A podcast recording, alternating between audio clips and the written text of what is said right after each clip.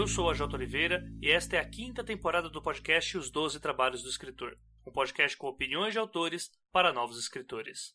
Muito do que toca este podcast vem diretamente do apoio dos nossos padrinhos e madrinhas, principalmente aqueles que contribuem a partir da categoria bronze, a nossa categoria de 15 reais, e que são nominalmente citados aqui no podcast como condiz com a recompensa. O meu muito obrigado aos padrinhos e madrinhas Clécio Alexandre Duran, Daniel Folador Rossi, Daniel Luiz de Paula Mendes, muito bem-vindo aí, Daniel, ao Diego Mas, ao Gustavo Aranha, muito bem-vindo aí, Gustavo, ao Ian Fraser Lima, ao Janito Ferreira Filho, ao João Marcelo Conte Cornetê, muito bem-vindo aí, João, ao Mike Bárbara, ao Michel Carlos Magno Costa, a Paola Siviero, ao Petrônio Detilho Neto, ao Rafael Rodrigo dos Santos e ao Rubens Travassos Augusto Filho. E se assim como eles você também quiser contribuir para a continuidade desse podcast, faça sua parte através do link padrim.com.br barra 12 trabalhos ou pelo catarse.me barra 12 trabalhos, lembrando que o 12 sempre é número, e torne este podcast mais digno dos seus ouvintes.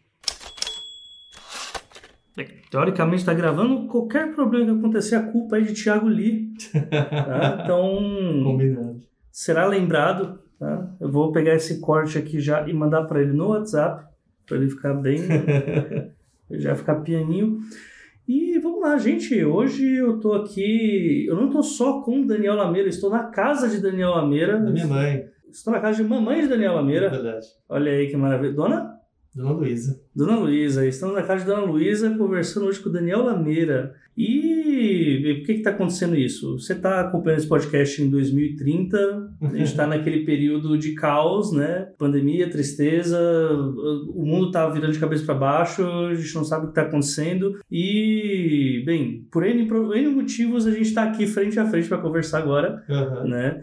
Quando eu fui chamar o Daniel para a gente gravar, eh, a gente ficou pouco indeciso sobre qual que ia ser a pauta e a gente decidiu que ia ser uma coisa mais voltada, bem, incertezas do mercado, não, não vamos apresentar respostas, Não, só dúvidas. apenas dúvidas, ninguém, ninguém tem nada certo ainda, provavelmente quem tiver vai estar ganhando milhões já com isso agora, a gente só vai saber daqui a alguns meses, né?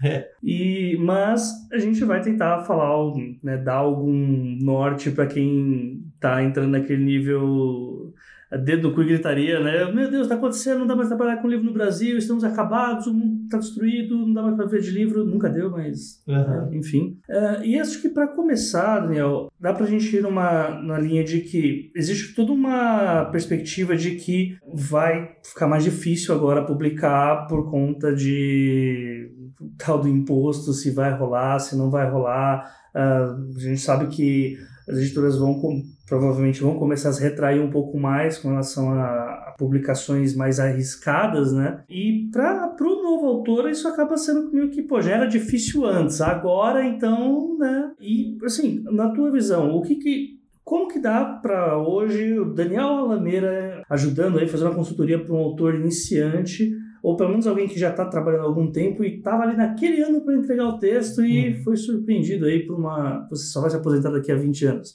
É, o que, como que seria um bom ponto agora para. Tá, a partir daqui, cabeça no lugar, vamos traçar um plano. Legal. Pô, obrigado por me receber, é um prazer, eu adoro podcast. Cara, eu acho que a gente está no momento. Até vendo uma palestra de um cara que eu gosto muito, que é o John Thompson. Ele tem um livro chamado Mercadores de Cultura, estudioso sobre mercado editorial. E ele fala que a gente está vivendo a, maior mudança no nosso mercado desde a prensa de Gutenberg. A gente está no momento, o imposto é um ponto importante, claro, que a gente pode é, entrar, mas a gente tem um, um cenário de mudança macro acontecendo muito rapidamente e talvez é, é, mais rapidamente agora com a pandemia. Então, esse fechamento de grandes redes de livraria, é, a divulgação online, os, os crowdfundings, essa desintermediação com, do, do autor com o leitor, das editoras com o leitor, tudo isso é um, algo novo que eu acho que o mercado ainda não está entendendo e eu acho isso talvez até mais impactante do que o imposto em si. Uhum. É, É, acho que até um fenômeno meio que retrata o próprio momento de redes sociais, né? Que quando vem o último problema, vem a bomba, você fica, meu Deus, não acredito que estamos passando por isso. E tudo aquilo que já era problemático a gente acaba esquecendo, né? é. Mas tem todo um uma, um caminho de degraus e degraus aí de problemas que já estava enfrentando antes, né? É, tanto que eu acho que a pandemia impactou um pouco menos o nosso mercado, porque já estava todo mundo muito calejado de crises, né? De, Sim. de ver a, né, a principal rede de livraria, as duas principais redes de livraria fechando e não pagando e devendo, né? não, não pagando o que já estava com os livros lá. Então as editoras tiveram que se adaptar a isso, então a gente acho que já, a gente já vem de uma realidade é, nova no, na área editorial. E aí, dentro dessa realidade, o que eu vejo, é muito pessoal, acho que cada pessoa é difícil né, fazer qualquer prospecção. Eu não vejo as editoras se fechando mais a autores nacionais. Uhum. Eu acho que as editoras estão sim interessadas, tem um movimento de audiovisual que possibilita até o interesse das editoras já pensando nessa venda para adaptação ou para é, direitos para fora. Então acho que esse approach com editoras tradicionais existe. O que está acontecendo é, faz 10 anos que a venda de livros cai no Brasil. Uhum. E em todo mundo tem movimentos parecidos. Então a gente está vendo uma diminuição do nosso mercado como um todo. E aí é isso, mesmo que haja um aumento de, de publicações de autores nacionais, o mercado como um todo caindo um pouco, isso, às vezes, qual é o equilíbrio disso é uma dúvida que, que existe. Ao mesmo tempo, tem toda uma nova realidade de, de contato direto com o leitor que era impossível. Antes você era refém, é, é, você era obrigado a ter uma editora para você lançar o seu livro e ter qualquer sucesso. Acho que isso ainda está no inconsciente do, do, do autor. É, Aquela coisa meio de é, ser reconhecido pelos pares, né? É, e, e, e que no fim, financeiramente, é, é, pode fazer um, um, um, sentido, mas não é que, nossa, faz, né? O autor uhum. vai lá, um, um, autor médio vai chegar no editor e fechar um adiantamento de 6, 7 mil reais, não. depois vai ganhar, é, sei lá, um pingado por ano ali que não paga aluguel, não paga nada. Então, acho que tem toda uma outra realidade super interessante para o autor que eu nunca acho que vi um momento tão interessante, na verdade, para produzir conteúdo, uhum. que é, esse, é, a realidade da internet, de autopublicação, de você conseguir chegar nos leitores, de você ter esse contato direto, de você. É claro que isso acaba exigindo outras habilidades além da escrita, mas eu acho que eu não sou pessimista com, com, é, com o momento que a gente está de publicação de autores nacionais. Na verdade, eu vejo muitas possibilidades para explorar. Uhum. É, eu, pela sua resposta aí, se me corrija se eu estiver errado, meu que dá a entender assim que uh, o, não, o problema não é achar que a questão do autor iniciante é as editoras vão ou não se fechar mais, mas sim é, o problema é ficar numa ideia de que ah, tá, eu preciso de uma editora. Eu preciso, sendo que há outras opções, como mercado independente, como opções que vão da publicação não convencional a nível publicação semanal, estilo folhetim, enfim.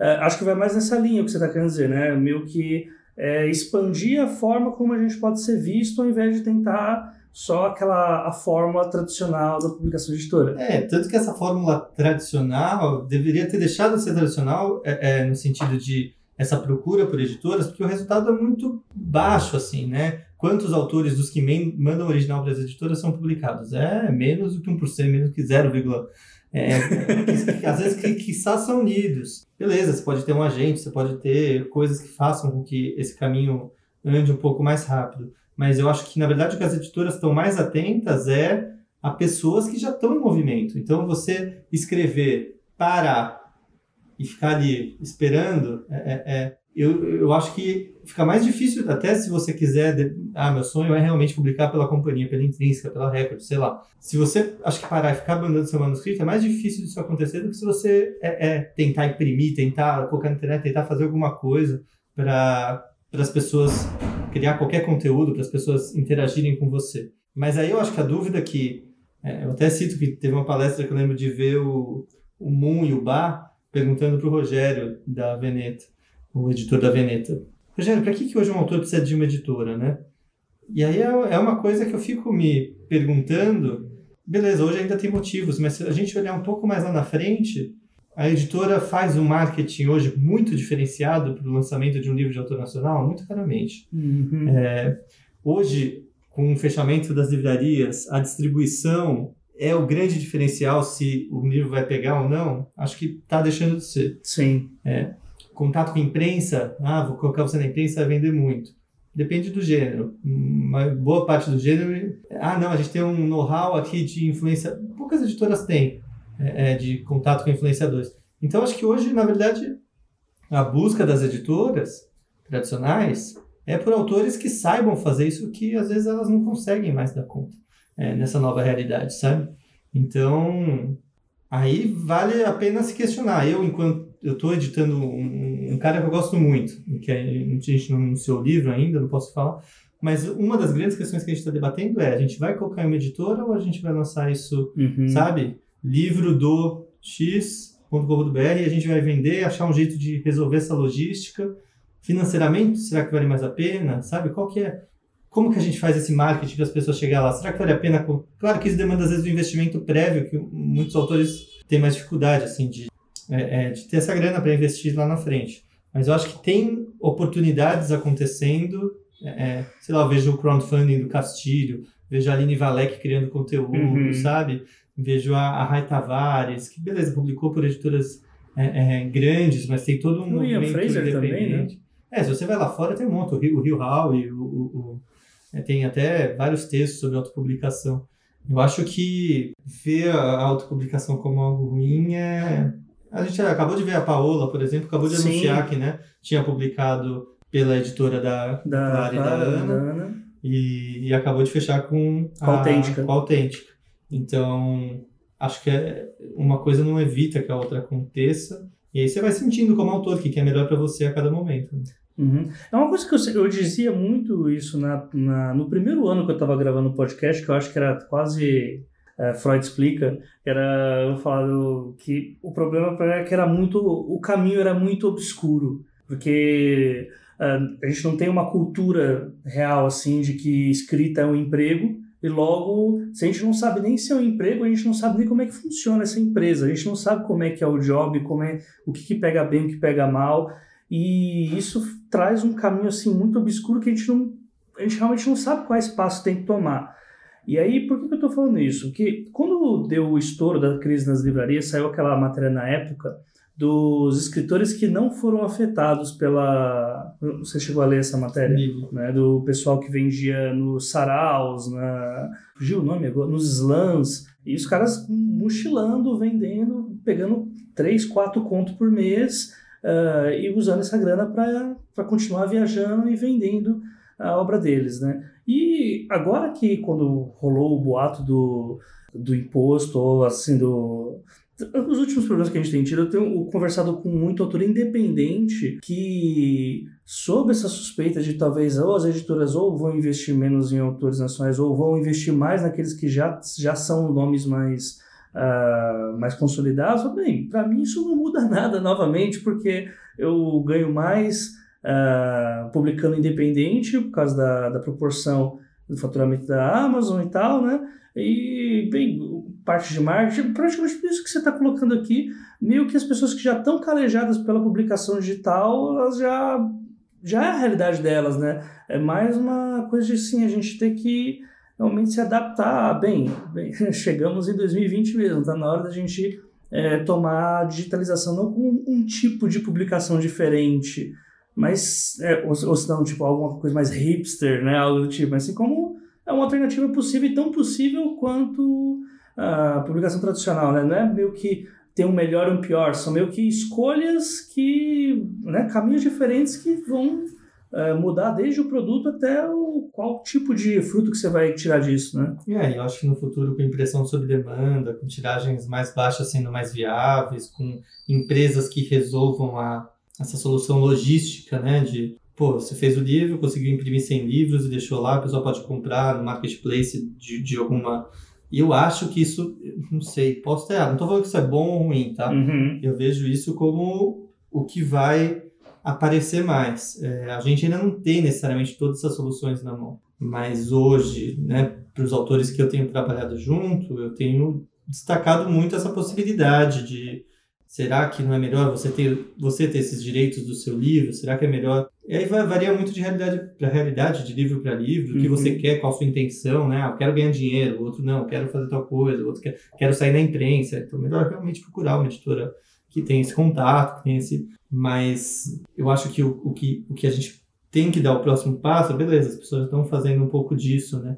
é, como que a gente faz isso de forma mais estruturada e de forma um pouco mais profissional para que dê mais resultados, né? Como que a gente investe em, em, em, marketing de um livro independente? Como que a gente faz a capa? Será que é, é, tem que ter um editor? É, eu tenho uma consultoria que eu, que eu tenho trabalhado num formato super interessante em que eu ganho 10% do, dos direitos Uau. autorais. Então inverteu, como o autor vai resolver se vender uhum. é, é, independente e ele vai ganhar todo, toda a grana, eu vou ganhar um royalty, eu como editor, ganhar um royalties do livro. Achei incrível, assim, até simbólico de certa forma. Como esse, como esse jogo de poder pode mudar, porque aí ele vai investir nisso, ele vai Sim. investir naquilo, ele vai investir naquilo, e eu faço parte desse, é, é, desse hub de profissionais que estão né, desenvolvendo isso. Então, acho que tem novas formas de pensar fora desse tradicional, sabe? E, e, e esse tradicional já está meio morrendo. Você pega o pessoal que você falou, né, que vende em sluts, você pega pessoal que vende em palestra, é, é, uhum. esses palestrantes. Empreendedores é, de palco e tal. Ou o, o, as pessoas que estão usando o livro como marketing de conteúdo, ainda muito toscamente, né? É, ah, vou te dar um e-book sobre isso e você me dá seu e-mail que depois eu vou te dar. Uhum. É, eu, acho, eu acho que tem novos, novos formatos aparecendo que ainda nem todos estão desenvolvidos. Hoje, se você quiser fazer um livro é, com ilustração, com alguma coisa, e quiser colocar online para vender, você está refém ali do Kindle, né? Ou beleza, tem outras formas, mas 95% do público está na Amazon. Será que isso vai continuar? Como que essas outras redes uhum. vão aparecer nesse meio, sabe? Instagram? Porque uma hora vai aparecer. Vai aparecer. Esse conteúdo é, né? Se tem um valor, se tem um... Como que essas pessoas vão querer explorar?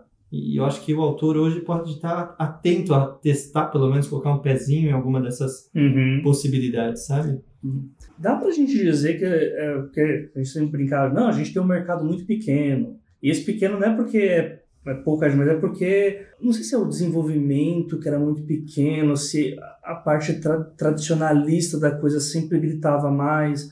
É, provavelmente você vai poder falar isso melhor do que eu, mas é, partindo dessa premissa, dá para dizer que agora está assim, tá sendo obrigado a se amadurecer, meio que tipo aqueles passos que não que o mercado não dava, uh, desde exemplo, ser uma grande revolução se publicar influência do youtuber, que é uma coisa que, meu, que hoje a gente olha, meu, como que ninguém nunca tinha pensado nisso, que é uma coisa tão óbvia, uhum. né? Uh, aqueles pontos em que o mercado não dava um passo como poderia dar, agora está sendo obrigado a meio que dar saltos e sem ter tanto tempo para isso, isso que está causando meio que essa essa, no, essa noção de que, bem, o que está acontecendo? Todo mundo está perdido sobre o que pode acontecer? É, eu acho que as editoras não vão acompanhar essa nova, boa parte das editoras tradicionais, essas novas tendências. Eu sou pessimista quanto a isso. Uhum. Eu acho que as editoras estão pensando a curto prazo.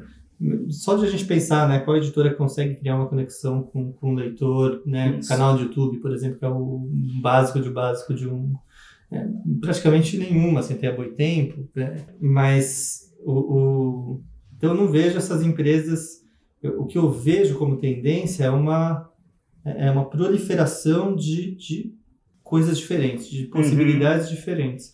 Se antes a gente tinha esse centro de gravidade, que era Saraiva, e você fazia grandes tiragens, enfiava na loja e vendia de qualquer jeito, e, e, e, era relativamente tranquilo, assim, você fazer qualquer livro, enfiar na Saraiva e ia vender, as pessoas iam cair e uhum. comprar.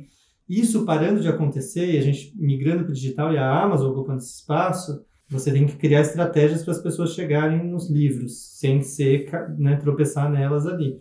E aí eu acho que cada nicho tem uma estratégia própria, sabe? Autoajuda vai ter uma estratégia, fantasia vai ter uma estratégia. Cada e aí dentro da fantasia tem várias estratégias possíveis, sei lá, uhum. sabe? Ah, um, esse aqui vai ser focado em clássicos, esse aqui vai ser focado em feminista, né? Uma editora mais com a presença, esse aqui em não sei o que, esse aqui. Então, estratégias de comunicação param de ser só uma estratégia de comunicação e passam a fazer parte da estratégia de conteúdo. Uhum. Qual conteúdo a gente vai lançar para gente é, é, é, ter essa comunicação fazendo sentido, já que a gente precisa impactar as pessoas.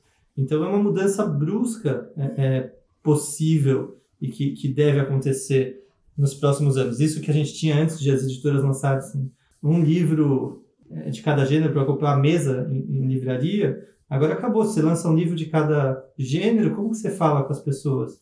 Que, né, as pessoas vão querer te ouvir? Por isso que o autor ganha uma figura, acho que mais potente ainda, porque o autor é, é, ele é coerente porque ele é uma pessoa, sabe? Ele, ele, ele tem gostos, ele toda a humanização que às vezes a gente tenta fazer, né, numa consultoria de branding, pensando numa marca, o autor já tem isso, porque ele é realmente, né, é, é alguém. Uma dúvida do, do, Acho que um grande desafio do autor é como usar isso que ele é para é, é, criar uhum. conteúdo e divulgar. Mas ele consegue naturalmente se conectar com as pessoas de uma forma muito mais potente do que qualquer marca. É, então, acho que é um momento de fortalecimento dos autores. Pega, sei lá, vamos pegar o Rafael Montes, vai, que, é um, uhum. que é um autor que vende é, consideravelmente bem. Hoje ele é mais forte, eu acho, do que né, ele estando em outros lugares, em outras editoras que não aquele que está publicando, é, ele teria um alcance. É, para onde ele vai, ele vai levar aquele público. Ele vai também, levar né? aquele público, porque ele investe nisso, né? Ele investe nesse relacionamento. Sei lá, o Dracon mudou agora para melhoramentos. É, ele vai levar um público dele, assim. O livro não vendia porque estava na Roco, sei lá. Então acho que as editoras têm esse grande desafio e os autores têm essa grande benesse de, pô, então peraí, eu vou pegar esse público aqui para mim, ele vai ser meu, vou criar essa conexão com ele e parar, não parar, mas há a possibilidade de expandir esse ponto de contato, igual você faz, igual a Aline faz, igual o Felipe faz, além do produto, além do produto livro, sabe? Eu vou lançar um livro, ele vai pegar e vai ler. Não, como que eu mantenho esse contato com a pessoa durante a experiência de vida dela, né? O que, que eu posso trocar, o que, que eu posso ouvir, são cursos, ou são fotos, ou a Aline Bay, para mim, é um case super de sucesso, que tem o peso do Pássaro Morto lançado pela Nós. Todo dia ela tá falando do livro dela, cara. Todo dia. É, é, é em alguma live, em algum YouTube, em algum... É, é absurdo é, mesmo. É muito, e sempre de forma apaixonada e humilde. Meu, pode ter, sabe, canal com sete pessoas assistindo. Ela tá lá falando do mesmo jeito sobre isso às vezes ainda é mal visto por essa galerinha das antigas, sabe? Uhum. Ai, não, o autor não deve se meter com isso. Tudo bem, cara. É, não tem problema você não querer fazer isso. O problema é não querer fazer isso. E não fazer nada também. E, né? e, não, e botar problema de, de, de. Ah, eu não vendo mais porque agora não sei. Cara, é, é ignorar a realidade, sabe? É ficar dando cabeçada na parede. Então, não, beleza, pô. Talvez autores que não queiram fazer isso precisam se aliar a marcas ou pessoas que, que consigam fazer, né? Você pega, sei lá, o Radu Nassar, que é um baita um dos melhores autores nacionais. É, ele tem a companhia que reinveste, reinveste na obra dele, etc. Ele pode ficar assumido durante 20 anos lá no sítio dele e tudo bem. Então, não sei, é, é, é isso. A gente não tem muitas respostas, né? Mas tem essa uhum. nova essas novas possibilidades e até pensar se o que você quer criar tem que ser um livro, sabe? Porque durante muito tempo o livro era a única opção, mas... É, agora, tá, agora se apresenta várias outras alternativas para se contar histórias em outras mídias, né? Pô, saiu um podcast lá, o A Praia dos Ossos, da, da... Rádio Novelo. Uhum. Pô, excelente, é excelente, muito bom. É, e beleza, acho que já, já deve estar tá com direitos vendidos, etc. O livro, o podcast do Ivan vai virar, né? O, é, vai virar vai série. Virar, vai virar livro pelo HarperCollins. Sim. É, então, acho que você vê o, o seu é difícil porque aí vira quase terapia, mas o, o, autor entender o que ele quer e analisar até onde vai esse potencial, como explorar, quais são os limites dele, pessoais, financeiros, etc. E se a, a apoderar disso e usar de uma forma consciente é a melhor dica que acho que um autor pode com certeza. Receber, e é legal que, assim, você colocou vários, várias alternativas aí para de caminhos que podem ser tomados para simplesmente se divulgar e tal. Só que aparentemente é como assim, vamos voltar para o mundo sem internet e você faz a inclusão da internet aqui é, é tipo um prisma que assim são infinitos caminhos uhum. sobre a única lógica que é o mailing.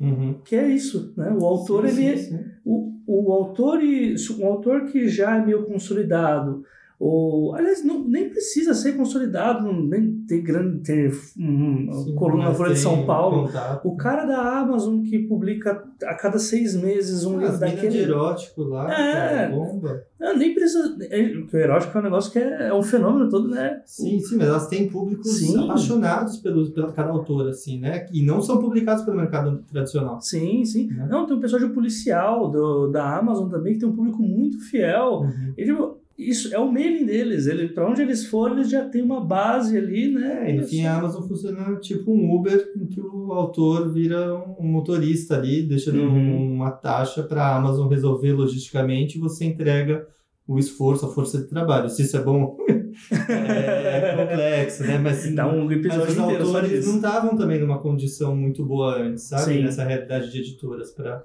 Então, por mais que não seja bom, talvez o outro cenário também não era. Mas eu acho que tem um ponto importante que a gente tirar a internet, vamos tirar de novo esse e voltar para os livros. Acho que os autores, acho que a gente já conversou sobre isso, né?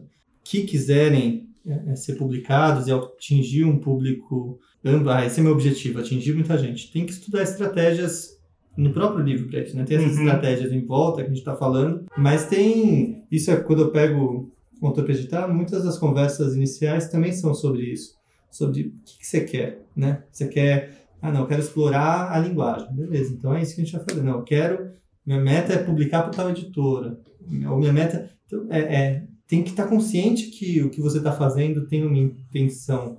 Mesmo que você não esteja no, no, ato de escrever com essa consciência. Ah, não, quis criar porque era o meu momento de criação. Mas depois que você criou, quando você for editar, que pensar o que isso aqui é, para que Uhum. isso aqui vai. E aí tomar decisões adultas em torno disso, assim, sabe? Não, putz, o que eu quero é realmente isso aqui. Eu quero me expressar, uma coisa que eu nunca tinha falado, então eu vou me expressar do jeito que eu quero. O mercado é secundário, é importante, mas não é o principal. Ou não, quero realmente, então vamos estudar a estrutura de roteiro, vamos estudar o que, que essa editora que você quer publicar está publicando, as Uhum. temáticas, os, vamos o- rondar em torno disso. Então o autor tem que se responsabilizar um pouco. É que tem esse mito, acho que, que roda no mercado editorial, né, de as editoras são obrigadas a publicar o que é bom, quase, sabe, na Uhum. cabeça de muita gente. Ah, eu escrevi uma coisa tão boa, como as editoras não publicam? É um absurdo, essas editoras publicam essa porcaria. E não, as editoras não têm obrigação de publicar o que é bom. É, é, é. É, As que editoras vende, né? têm. é, o- os profissionais lá estão procurando atender uma demanda é, é, daquela editora, que pode ser o que vende, pode ser o que ganha prêmio, pode ser o Sim, descobrir autores sim. novos. Mas as cada editora tem uma, uma intenção, mesmo que velada, mesmo que disputada politicamente lá dentro, mesmo que cada editor lá dentro tenha uma, uma lógica diferente, mas o autor, se tiver isso, ele vira muito mais potente também, porque ele Uhum. toma as decisões impotente no sentido comercial da coisa, né? E, e isso é uma frente que a gente não tem aqui no Brasil, né? Você gosta de fantasia, a gente sabe que na fantasia tem até um pouco mais. O IA está crescendo em torno disso também, Uhum. mas a gente tem pouquíssima literatura comercial no Brasil, né? Sim. É, a gente tem muita literatura de- né, que, que gosta de testar forma, que gosta de é incrível, ótimos autores, etc. Mas é- essa cultura de uma literatura de entretenimento é uma coisa nova no Brasil. E, e também eu acho que isso é um nicho enorme. Cultural também, né? É, Cultural. eu acho que vem de, de um, né, uma elite só letrada, né? Sim. Não, não era, a gente não tinha esse paperback, essa coisa que rodava, né? Igual Uhum. né, nos Estados Unidos. O livro do Enéas com o Bruno lá, o, livro sobre fantasismo lá, ele retrata muito bem esses pontos, até sobre a mudança proposital de qual que seria a identidade da literatura brasileira, né? Sim, que aí sim. pende para essa parada mais cabeçuda e tal. Aham. É, então, e, e, e, e talvez hoje, talvez tenha um público querendo outra coisa. E como que a gente apresenta? Será que vão ser as editoras? Qual que é a capa disso? Que, que temática? Quais personagens? O que, que tem de novo no que essa pessoa está fazendo, sabe? As perguntas são milhares, assim, né? É, é, que dá para indagar um, um- Uhum. um livro.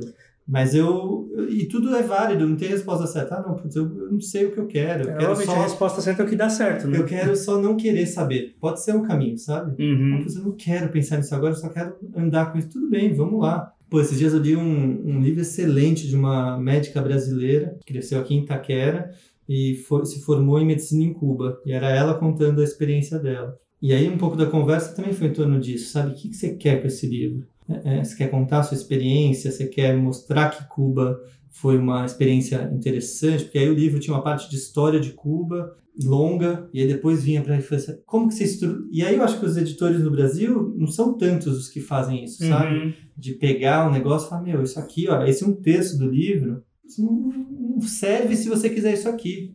Tirar. É, é, Coisas que dá dó não você tirar, mas para você seguir um caminho. Mas e, por que, que os né? editores não fazem isso? Porque comercialmente não se paga esse esforço, sabe? É um trabalho Uhum. árduo de se fazer, demora meses às vezes fazendo, e que se você fizer, né, com conhecimento de editor, fizer outra coisa, você vai ganhar mais dinheiro do que dando esse suporte para autores Uhum. nacionais normalmente. E os autores nacionais também não estão dispostos a investir essa grana porque também não vão vender tanto depois. Aham. É, então a gente está nessa sinuca de bico que é difícil da gente resolver, sabe? O que, que faz antes, faz um pouquinho aqui, vai ali.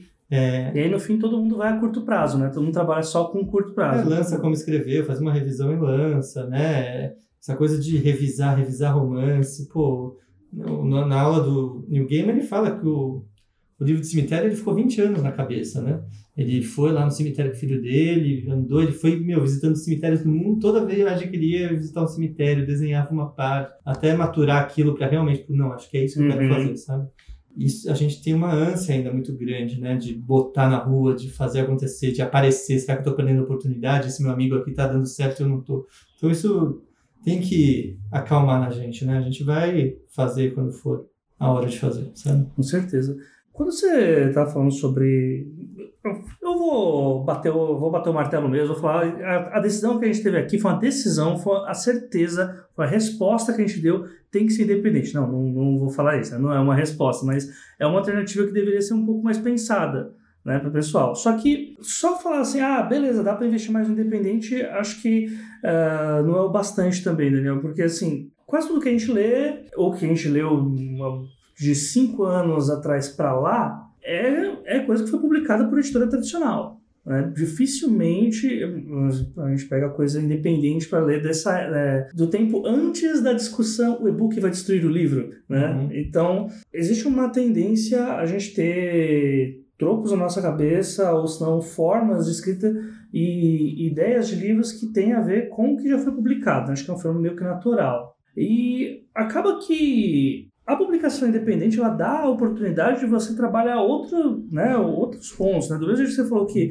para você pensar em publicar no texto por uma editora, é, é quase como você estudar para a prova para ser no concurseiro, né? Ah, você cai banca tal, eu estudo tal coisa, cai banca tal, eu faço outra coisa. Para o independente já você meio que não tem tantas amarras, né? Você pode, você tem uma liberdade a mais para trabalhar coisas que, que numa editora não seria publicado. É porque você não tem um sócio, né? Quando você está numa editora, a editora Exato. é um sócio seu que quer dar resultado e ela vai colocar ali as, o que ela acha que vai dar resultado. Resultado que seja esse qual ela quiser, vender, ganhar prêmios. Então ela vai di- direcionar aquele. é, tanto que ela está investindo, está imprimindo livro, vai investir em Aham. marketing, tem uma equipe por trás.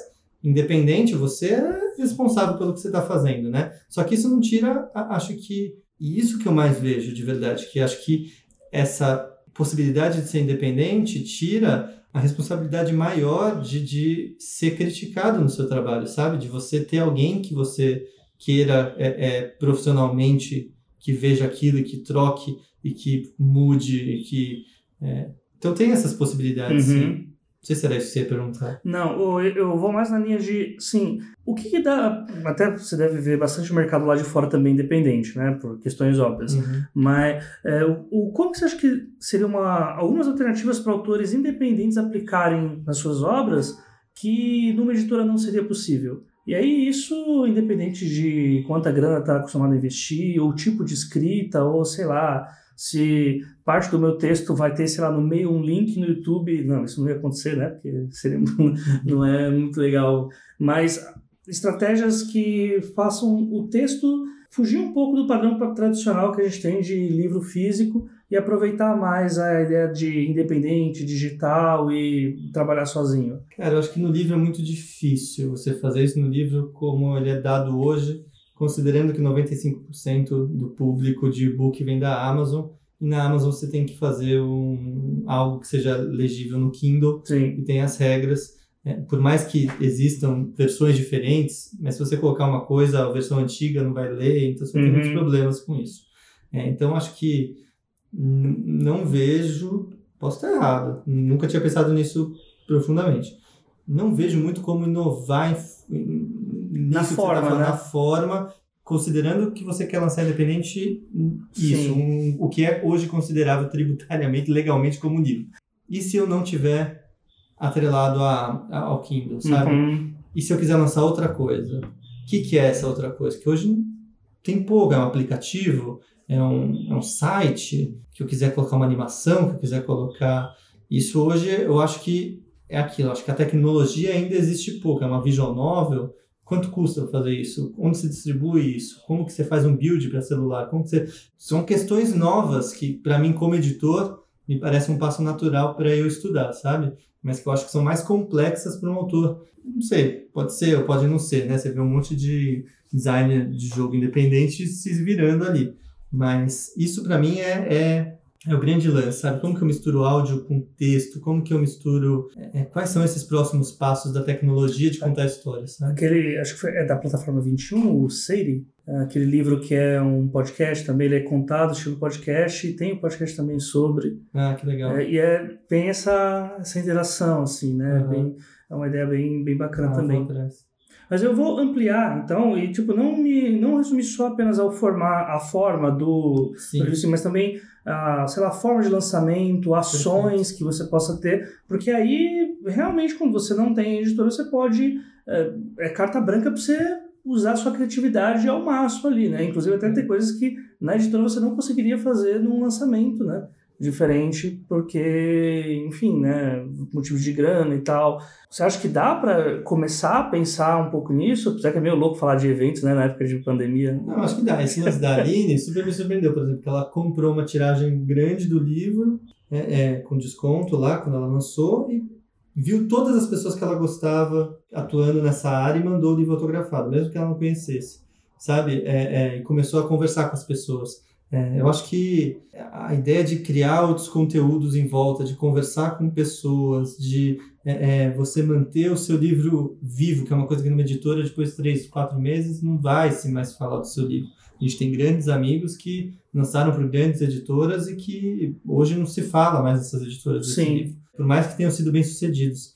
Então, eu acho que só o ato de você se, se dedicar ao livro já é um, uma certa novidade durante tanto tempo, sabe? E aí você é que aí, é que aí começa a tocar em coisas de tecnologia. Mas, por exemplo, eu acho que usar inbound marketing, de você entregar conteúdo grátis e, e depois entregar conteúdos aos poucos é, é, cobrando, igual se vende curso, para mim parece uma coisa óbvia de ser usada em livros e não é, sabe? Eu entregar uhum. contos do Asimov e depois quando sai a Fundação Deluxe eu vender. Mas não, a gente não faz tanto isso. Tem algumas poucas experiências, mas que não, normalmente não tem esse fluxo de programação para né, e passou tanto tempo, faz tal coisa, a pessoa, né, como que a gente entende o fluxo dessa pessoa consumindo o seu produto, né? Outra coisa que eu acho que tem que, se alguém for um pouco mais agressivo, pode dar resultado, que é o que eu tento, tenho pensado em fazer com o curso que eu estou desenvolvendo, que é dar uma porcentagem de afiliados agressiva para quem vender o seu livro. Então, afiliados na Amazon, por exemplo, o youtuber, ou você, ou que, que se cadastrar lá e colocar o seu link, a pessoa que foi pelo seu link, você ganha 9% mais ou menos, às vezes 11%, às vezes 7%, do que, vem, do que a pessoa comprar ali. Como que eu faço a pessoa ganhar 30% do que vender do meu livro, sabe? Como que eu faço a pessoa ganhar 50%, já que eu dou 50% para para livraria? Onde é essa plataforma que eu posso fazer isso? Como que eu uhum. resolvo a logística disso, sabe?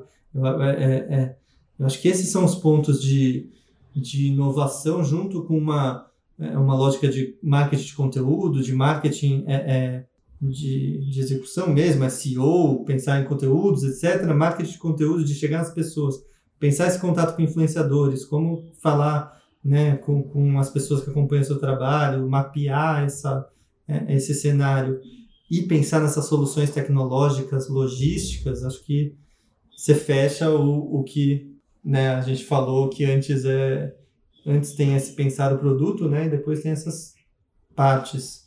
É, e aí, putz, tem que pegar referência, tem que ver o que está acontecendo, ver o que, que dá certo, o que está errado, né? No nosso mercado é um desafio, mas é um desafio gostoso. Uhum. É legal, legal mesmo. legal mesmo. Eu acho que, assim, para finalizar, só o que, o que eu acho que uma dica que você podia colocar para o pessoal, até como, como consultor mesmo, é uh, como trabalhar esse nicho. Como, como você trabalhar. Acho que dá para colocar aqui que a gente tem um direcionamento de várias situações em que você conseguir alcançar um nicho. Uh, é o, é não é ideal, vai, mas é algo que pode te ajudar bastante hoje na situação que o mercado está apontando, né, que vai.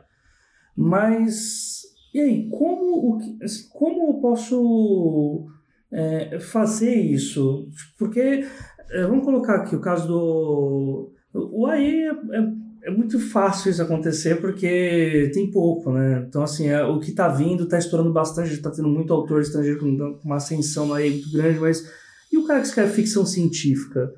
Para escrever ficção científica no Brasil e conseguir ser uh, um autor de nicho, mas que não vai ser colocado ali naquela. Ah, aqui ó, mais um quer escrever igual Asimov, mais um quer escrever uh, igual o K.D. É, eu acho que uma parte é você conseguir ler o nicho bem, assim, mercadologicamente. Né? O que, que hoje vende de ficção científica? Vamos fazer esse exercício assim no Brasil, sabe? Uhum. É, hoje vende ficção científica clássica, que é impossível alguém ser né? Porque você está vivendo hoje, né? Então, você, é, não, eu não acho que vende o estilo das imóveis, não acho uhum. que vende o uhum. estilo do Clark, estilo do Felipe, vende essas entidades. Vende o nome. Né? É. Beleza, tirando os clássicos, o que, que vende bem? Eu acho que uma ficção científica ligada a, a, a temáticas né, de, de minorias identitárias, né? Uhum. Ou, eu acho que isso pode chamar. Mas mesmo assim, quanto vende isso, sabe?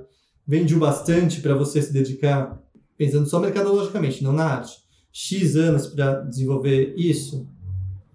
Não sei. Tanto que é difícil a gente contratar livros contemporâneos na Aleph, porque eu ainda não, é, é não enxergo muito possibilidade disso vender o suficiente para se pagar, sabe? É, o Scouse vendeu bem, mas a gente teve que investir uma bala em marketing para isso acontecer, e mesmo assim, aí tem as, as continuações. Então, não sei, talvez ficção científica seja um nicho que a pessoa tenha que. Trabalhar desde lá do, das, é, ou aceitar que talvez, né? putz, isso aqui não vai vender. Uhum. E tudo bem, que, putz, eu não. Ou né, seu objetivo é vender? Putz, vamos pensar, então talvez não seja isso de ficção científica. Quais ficções científicas podem vender? Talvez uma distopia venda mais, talvez uma, é, um, um IA ficção científica possa vender mais, um policial com tons de ficção não sei. É, é, mas tem que analisar o mercado mesmo, se você que tem essa intenção, né? E aí, o quanto você vai ceder a isso ou não, aí cabe a cada pessoa decidir, né? E, e para alguns pontos, você tem até que criar esse grupo, né? Desde você criar uma comunidade, seja é, redes o IA sociais. foi muito isso, né? Foi uma comunidade que foi criada, né? Começando ali no, sei lá, no John Green, talvez tenha tido um boom interessante, com a seguinte, a Diana, fazendo trabalho Sim. ali na Flip Hop, e que né, as meninas da página 7 foi criando, é, é, acho que ficção científica é, é clássica foi uma coisa que a gente viu, na, não vendia nada, tinha livro que não vendia mil livros, quando né, 2012. Uhum. É, livro clássico, livro do Clark, livro das irmãs. E aí foi um, pô, é, um esforço tremendo de marketing, de a gente viajava o Brasil dando palestra, não sei, para criar uma mini comunidade que não é nossa, que coisa é, claro que paralelo a isso teve, né, o, o, cinema começou a se interessar mais, começou a, a fazer mais conteúdo sobre isso, mas eu acho que quando você for escrever, você tem que estar minimamente consciente de onde você está, que espaço você está ocupando, sabe? Ah, não, estou escrevendo um livro realmente literário, que é meio, sei lá, pega os benchmarks, é meio Mutarelli com um pouco de, sabe? É, é, é Ana Paula Maia e blá blá. Tá aí uma que faz muito bem isso. Ana é, então, putz, beleza, achei aqui esse. É aqui que eu quero ir, vou mirar aqui. Pô, se, se você conseguir. É uma coisa que eu até tento mostrar um pouco no meu curso, quanto que essas pessoas vendem? Sabe, a gente fala, o Rafael Montes vende quanto? Sabe? É, é, tem ali a Nielsen que a gente consegue ver, né? E, ou pegar os mais vendidos, para a gente ter essa ideia, né? Quando você vender 10% disso é ruim, que isso é algo que também atrapalha, né? A gente não tem o conhecimento de quanto que se vende realmente das coisas, né? Só quem realmente é profissional do mercado está muito ligado, não é uma informação geral, né? Até teve esses dias aquela tag no Twitter de quanto que o autor ganha de... É e todo mundo ficava chocado, porque realmente ninguém faz a mínima ideia de quanto que o outro ganha. Que também é uma cultura brasileira, né? A gente acha Sim, feio falar salário. Disso, né? A gente acha feio falar quanto que ganha. É. Eu acho que, que tá mais e aí pode ser uma fala entre pares, assim, né? Você vendeu desse livro? Né? É, é, mas as pessoas têm acesso a Nielsen, que, que é uma grana para ter, só grandes editoras normalmente uhum. têm isso, é, conseguem ver ali semana a semana quando está vendendo cada livro, né? Isso é uma informação que pelo menos você pode balizar o que você quer fazer, né? Pô, esse cara aqui, esse livro aqui que eu amo, tá vendendo mil por ano, pô, se eu vender 200 tá ótimo. Tá maravilhoso. Né? maravilhoso. É, não, né? Mas essa, esse mito, assim, é mito não, mas acho que realmente não tem essa realidade muito de. A não ser que você venda direitos para cinema, uhum. mesmo assim, cara, é uma grana que não é, né, sabe? Você não vai comprar uma casa e você vai pagar ali uns meses de aluguel e depois vai voltar. Tanto é que Ah, todo, quase todo escritor trabalha em outra coisa, né? Pois é, a possibilidade de escritor é, é, é, é preencher isso com outras Quantas funções editoriais também. ou funções editoriais, ou curso, né? Ou Aham. experiências, ou. Agora, o, eu- quando eu falei disso do, do nicho, né, eu vou. Não vou mentir que eu já estava pensando numa outra coisa aqui, que era de. E, lógico, não vou generalizar, não. Todo autor brasileiro é assim, todo novo autor dessa coisa. A Clara Madrigal gosta de brincar disso, que é a procura de um daddy, né? Que, é, que veste a jaqueta do New Game e vai pra rua pagar de, de Uhum. cabelinho com cera, né, né? E tal. E assim, eu, é algo que eu comecei a acompanhar muito aí nos últimos dois anos, até por causa da Diana e tal, também por causa do- dos amigos e tal. E eu vejo que no, o, o pessoal do AE aqui no Brasil, eles, eles conseguem escrever coisas muito diferentes e eu vejo que não tem muito essa procura dessa ideia de, ah, não, vou- eu quero ser o novo John Green. Uhum. Igual a gente teve na fantasia, o pessoal, não, vou escrever uma coisa estilo George, George R. R. Martin, porque sim, Tolkien. É, mas eu acho que é. Não sei, posso estar errado, mas eu acho que é o resultado de se conversar sobre esse assunto, sabe? Hum, De ter essas mesas, das pessoas falarem, das pessoas.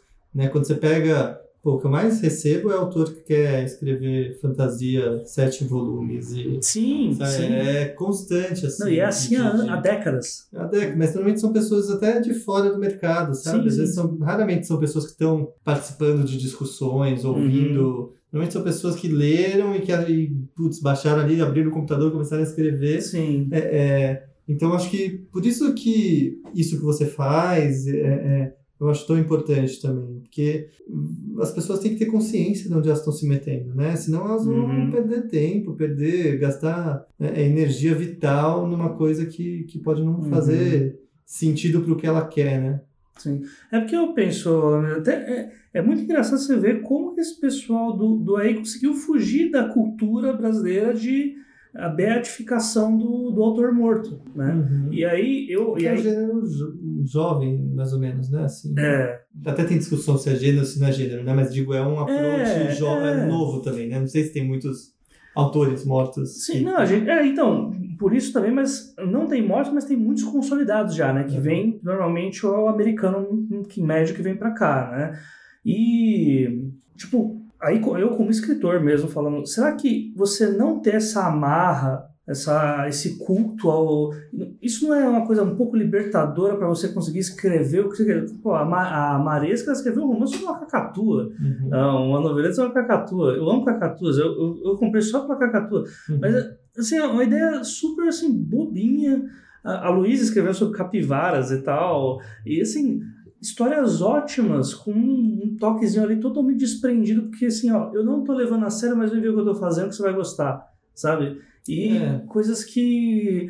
Talvez uma romantização excessiva do que é literatura e do que é o gênero que eu tô, que eu tô incluído traga umas amarras que não permitam que a gente alcance o nicho, porque a gente vai estar só emulando autores que a gente admira, ao invés de tentar criar algo mais focado no nosso redor. É, eu acho que é um misto, assim. Acho que aí em qualquer criação. Acho que Hum. se você teve, teve um- uma vez um bate-papo com o André Damer, que eu, que eu mediei, e ele falou uma coisa muito boa quando alguém perguntou sobre referências, né? Ele falou, não tem, não, não, é- não acredito em mestre, sabe? Uhum. Se você tiver alguém que você está seguindo, você nunca vai se sentir pronto para superar aquilo, sabe? Você sempre vai estar. Ele falou: não acredito em pessoas, tem trabalhos que eu admiro, etc., mas que eu não, não gosto de. Eu achei isso interessante. Ao mesmo tempo que você pega mesmo Enfim Capivaras, né? É, é, enfim, Enfim Capivaras, né? Fica para. Ele tem muita referência, né? A filmes Tem. dos anos 80, tem um, um- uma vibe é, meio conta, conte com- conta comigo, né? Uhum. Então eu acho que o grande lance, assim, aí é uma área que eu tenho muito interesse e tenho lido bastante sobre o assunto de, de criação, de criatividade, é como você se, a- se aproveita das suas referências, mas que se dá também o direito de perceber que você pode fazer o que você quiser, né? Como que Uhum. você equilibra essas duas, essas duas áreas e tenta criar algo seu, né? Que não é nesse, novo, né? Sempre vai ser, porque você acabou de fazer, né? Mas eu vejo até minha, minha própria companheira, Giovana. É, ela é designer, ilustradora. Eu vejo muito esse movimento dela. Ela começou a perceber algumas coisas que ela podia explorar quando ela encontrou algumas referências que ela gostava, desde Jack Kirby a filmes no ar, a, Uhum. e começou a, a, a, a se permitir fazer aquilo do jeito que ela queria, sabe? É, Tipo, eu não preciso ser, fazer exatamente como o Kirby, querer fazer do jeito dele, eu vou fazer isso do jeito que eu acho, que, do jeito que eu consigo, do jeito que eu é, quero. E aí começou a aparecer uma coisa nova, porque quando você pega uma coisa e relê, passando pela sua vivência, automaticamente aquilo vira algo novo, sabe? Uhum. O difícil é você não passar, e acho que é o que muitas vezes acontece. Você não passa aquilo de peito aberto pela sua vivência, sabe? Você toma sua vivência às vezes por uma outra coisa, mas não é sua experiência de vida, o que, que te marcou, o que, que aquilo significa para você, e você pega aquilo que você tá vindo ali, sabe? Igual a capa do Pink Floyd, sabe? Passa por você e, e vira um. É difícil a gente se entender criativamente para a gente permitir que isso vire um arco-íris e não saia só meio tortinho, sabe? Uhum. É, é um desafio.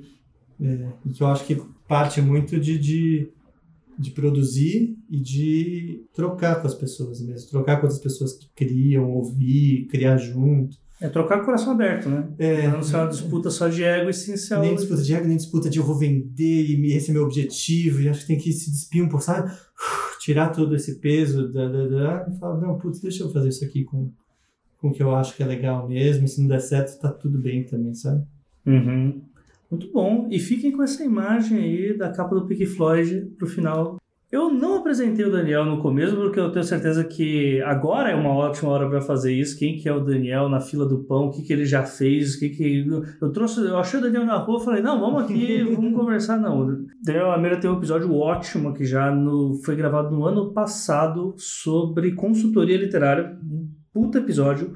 Ele é em duas partes. A primeira parte é com a Jana e com a Paola e a segunda parte é com ele. Ah, assim, os dois estão muito bons, mas aí não tinha como não trazer o Lameira de volta para falar mais algumas coisas e tal. Então, para quem não acompanhou aquele episódio, Lameira, agora finalmente fala aí que, que, qual, quem que você é aí no mercado e o que, que você tem aí de jabá pro pessoal. Eu sou mais uma pessoa cheia de dúvidas do que, não, que tá não, acontecendo. assim não vende. É assim, é verdade. Não, pô, eu trabalho com livros faz um tempão, mas é isso. Trabalhei na Leia, trabalhei em livrarias, trabalhei na é, é, no Novo Século, na Aleph, trabalhei e continuo, agora vai somar seis anos. É, fui editor da Intrínseca e fundei a Antofágica, é, faz um ano e meio, que é uma editora focada em clássicos. Dos livros mais bonitos do momento, Ah, que bom que você gosta. É, dá um trabalho danado. imagina. E, e fi- tem um curso que eu dou desde 2015, é um curso chamado A Vida do Livro, em que eu debato tudo isso que a gente está fazendo aqui, uma hora e pouco, só que estruturadamente dentro de quatro Menos aulas. caos. Não, desde quatro aulas usando meio que esse, esse caminho do livro, desde ser contratado até vender, qual é a realidade do mercado, o que que eu acho que pode melhorar. É, e é a primeira turma online que eu estou dando, não sei se talvez, vamos ver como vai ser, mas eu não tenho certeza. Eu tenho, eu tenho vontade de estudar outras coisas também, então eu estou vendo meio com esse curso como talvez o, o último dessa turma específica, desse conteúdo. Olha aí, que- quer dizer que não- quem não pegar, não pega mais, então Não é isso. sei, eu não quero prometer, porque vai que, putz, é muito legal e depois eu quero dar outro. Então, Ah, mas aí ninguém vai lembrar, vai ser É, tipo, fi- tipo o último show do Judas Priest. Eu fui em dois. Dois. O- Então é isso, é, a turma tá vai em novembro, todas as quintas à noite de novembro, pelo Zoom. E é isso. é, Não sei, o que mais E eu tô lá, gente. Ah. Eu, eu vou participar. É o pri- primeiro curso do Lameira que eu vou acompanhar de cabo a rabo. Né? Estou fazendo esse chamado para todos. Eu sou uma pessoa muito bom de vaca, mas com o Lameira eu gastei. Então- Ajuda a comprar os leites das crianças. É, Não, agora é arroz. Arroz das É, crianças. Aí, aí é muito curto, né? Mas é um conteúdo que eu adoro, cara. É um conteúdo que eu faço de peito aberto mesmo. É quase que um. Assim, muito feliz. A Jana já fez, a Paola já fez. É muito gostoso essa troca e, e, e, e aprender e ouvir as pessoas e perceber. Às vezes eu sempre vou refazer a apresentação e eu percebo que eu mudei também, sabe? As coisas que, que eu apresentava antes. Falei, putz, isso aqui acho que eu não quero mais falar. Cada disso. apresentação é diferente, né, no É. fim, né? É gostoso. Eu dei uma, eu dei uma turma gratuita para pessoas com baixa renda, que foi super legal. Uhum. É, pra, teve 50 pessoas e aí aquilo me animou para fazer essa aberta. E antes custava, é, é, por ser físico e ter que alugar lugar, era mais caro, né? Era tipo 800 reais. E agora online, para mais gente, eu consegui fazer um precinho mais acessível de 199 dividido até em 12 vezes. Uhum. É isso. Espero que as pessoas curtam. Muito bom. Cara, Lameira, muito obrigado. Eu agradeço. eu só tenho que agradecer. Você abriu a porta aqui da casa de Dona Luísa. Luísa mesmo, né? É, a gente tá à distância com muito cuidado e, e tudo Sim. mais. Se cuidem, não. Está, muito complicado.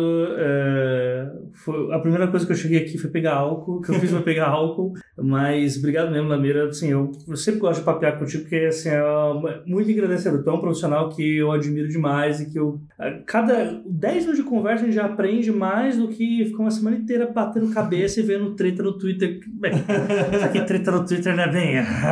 Né? Valeu, cara. Eu acho muito foda esse trabalho que você faz com o podcast. Te falei já anos atrás na Bienal, quando estava começando. Você lembra disso ainda? Lembro que o Bianco tava indo lá autografar e tudo mais. Aquele caos. E, pô, você tá aí um tempão. Estamos aí. a hora das suas novas peripécias também. E vamos lá. Vem aí, hashtag vem aí. É isso. Beijo, galera. Valeu, valeu, tchau, tchau. Chegamos ao fim de mais um episódio aqui do podcast Os 12 Trabalhos do Escritor, mas ele não precisa necessariamente acabar por aqui. Se você quiser falar conosco, deixar suas perguntas para o convidado, deixar impressões do podcast ou comentário simples, então vai lá nos nossos perfis das redes sociais, nos sigam e deixe seu comentário através do Twitter, do Instagram ou do Facebook e através do arroba os 12 trabalhos. O os é artigo, o 12 é número e trabalhos é normal, é como é trabalhos de verdade. Ou senão você também pode mandar um e-mail através do os12trabalhos@gmail.com.br. Caso queira nos ajudar, além do financiamento que temos no Padrim, você também pode comentar no post do episódio no site da Audiocosmo, ou comprar através dos links que nós oferecemos os livros mencionados nas entrevistas, pois os preços são promocionais e sempre vem uma fatiazinha aqui pro podcast. Dito isso, uma ótima quinzena a todos e não se esqueçam, sejam dignos de suas histórias. Até o próximo episódio.